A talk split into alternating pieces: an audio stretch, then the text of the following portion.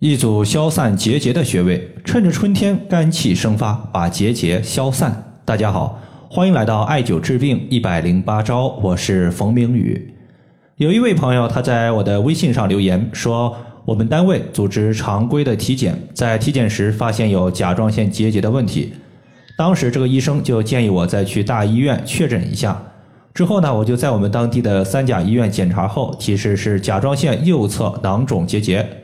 大小有二点五到三厘米左右，医生说可以考虑手术切除。其实我自己对于手术是比较排斥的，因为在前年我因为乳腺结节就做过一次手术，这次体检的过程中又出现了乳腺结节。想问一下，通过艾灸有没有调治的可能？甲状腺囊肿、甲状腺结节、甲状腺炎、地方性甲状腺肿等等这些病症呢，在中医上有一个共同的名字，我们叫做婴瘤。排除当地的一个水土影响之外，最主要的原因就是身体之中的气运行不畅，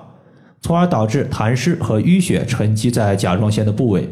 气痰瘀相互勾结，就容易形成阴流。所以在调节此类病症时呢，我们主要的调理思路就是顺气化痰、活血化瘀。这个患者呢是四川成都人，到目前为止已经艾灸了有一年多的时间。甲状腺结节已经缩小到了不足一厘米，医生呢到现在为止已经不再催促他做手术了，因为时间一年多，再加上中间穴位数量也比较多，配穴呢也更改过三到四次，但是调节甲状腺结节的穴位，其中有四个主要的穴位一直呢没有变动过。接下来呢，我就针对这四个调节甲状腺问题的主要穴位和大家说一下，这四个穴位分别是。阿是穴、闹会穴、丰隆穴以及行间穴。阿是穴呢，其实就是艾灸甲状腺结节或者是甲状腺囊肿所在的位置。这些结节囊肿在哪里，你的阿是穴就重点艾灸哪个部位。局部患处一定要重点艾灸，单次的艾灸时间不能低于三十分钟。因为甲状腺它位于我们的嗓子附近，中医在治疗病症的时候有一个调理思路，就是经络所过，主治所及。甲状腺部位有哪条经络，它经过此处，那么这条经脉上的穴位就是我们调节此类病症的一个首选。三焦经它有一条支脉，循行路线叫做出锁骨，上走于颈外侧。颈外侧其实正好就是甲状腺所在的一个部位，所以三焦经是我们优先疏通的一条经脉。上面这位患者呢，在针对三焦经刮痧和拍打的时候，发现在闹会穴这个部位疼痛感比较明显。所以呢，我就建议他针对闹会穴每天刮痧一到两分钟，刮痧之后用大号的一个绿烟艾灸罐绑在我们手臂的闹会穴，同时的话，在点燃艾柱的时候，一般是要用到两根艾柱的时长，大概整套下来会花费五十到六十分钟的时间。大家在遇到甲状腺问题时呢，可以优先找到我们的闹会穴进行按揉，看一下这个部位的疼痛感是否明显。如果疼痛感明显，说明我们的三焦经淤堵就在这个位置，大家直接艾灸这个部位就行。如果你按揉闹会穴发现疼痛感并不明显，也没有关系。我们找到三焦经的循行区域，从上到下进行按揉，进行拍打。如果你拍打的部位有哪个地方疼痛明显的，就优先针对这个疼痛部位先刮痧后艾灸就可以了。我们这样做呢，主要就是为了疏通三焦经。而三焦经它可以调节人体其他腺体的一个分泌，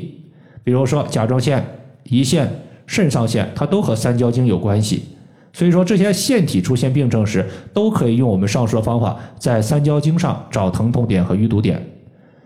闹会穴这个穴位呢，在手肘尖儿和肩髎穴的连线上，肩髎穴下三寸三角肌的一个后下缘。接下来呢，咱们说一下辅助穴位。首先要知道，气它是推动身体血液和水液运行的一个原动力，而肝主疏泄，意思就是说，肝具有疏通、调畅全身气的运动，以保持全身气机舒畅的作用。一旦肝的疏泄调畅出现了失调，身体之中的气运行不畅，血液运行就会缓慢，会导致血液之中的垃圾毒素沉积下来，时间久了容易形成淤血。同理。水液运行不畅，水湿之气就会积聚成痰，所以淤血和痰的形成根本原因上和气不畅有很大的关系。那么在这里我们用到的穴位是一个疏肝的穴位，叫做行间穴。行间穴它是肝经的营穴，其实呢和肝经的原穴太冲穴距离很近，都在我们的第一和第二的脚趾缝上。之所以没有选择太冲穴，是因为这位患者他在这两个穴位按揉之后，发现行间穴的疼痛感更为明显，说明他的一个肝气郁结就郁结在了行间穴。同时，从他的一个舌苔上也能看出来，他的舌尖儿以及舌头两侧发红，有不少的一个小红点。要知道，舌头两侧属于肝胆，而小红点红色属于是火，那么结合起来就是肝胆火旺。行间穴它作为肝经的营穴，而营主身热，可以解决肝火过旺的情况，正好呢非常对应它的症状。当我们坐位的时候，在足背先找到第一和第二脚趾，在脚趾缝的一个缝纹头处就是行间穴。当行间穴疏通了气的运行淤堵，使我们的气顺畅，保证了水液和血液的代谢基础之后，丰隆穴它就是我们化痰的一个主要穴位。在我们中医上面，对于痰有这样一个说法，说脾为生痰之源，肺为储痰之器。意思是说，痰虽然从肺排出，但是却是我们的脾生成的。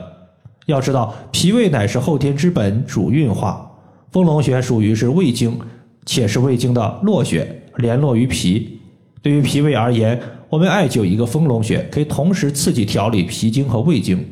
脾胃的功能提升了，痰湿消失了，那么痰和血瘀积聚而成的甲状腺结节问题就逐步没有了。丰隆穴在我们的小腿前外侧外踝尖上八寸，距离胫骨前缘两横指。最后的话，对于甲状腺，也就是嗓子附近的一个艾灸，我们说一下。因为有很多朋友在艾灸这个甲状腺嗓子的时候，发现手持艾条艾灸这个地方特别有烟，烟往上走，正好能呛到我们的鼻子。想要不呛，两个方法：第一就是自己躺着，让别人手持艾条帮你艾灸。这个时候呢，艾烟往上走，但是我们是平躺着，它不会经过鼻子。要么自己买一个双联的颈部镂空艾灸罐，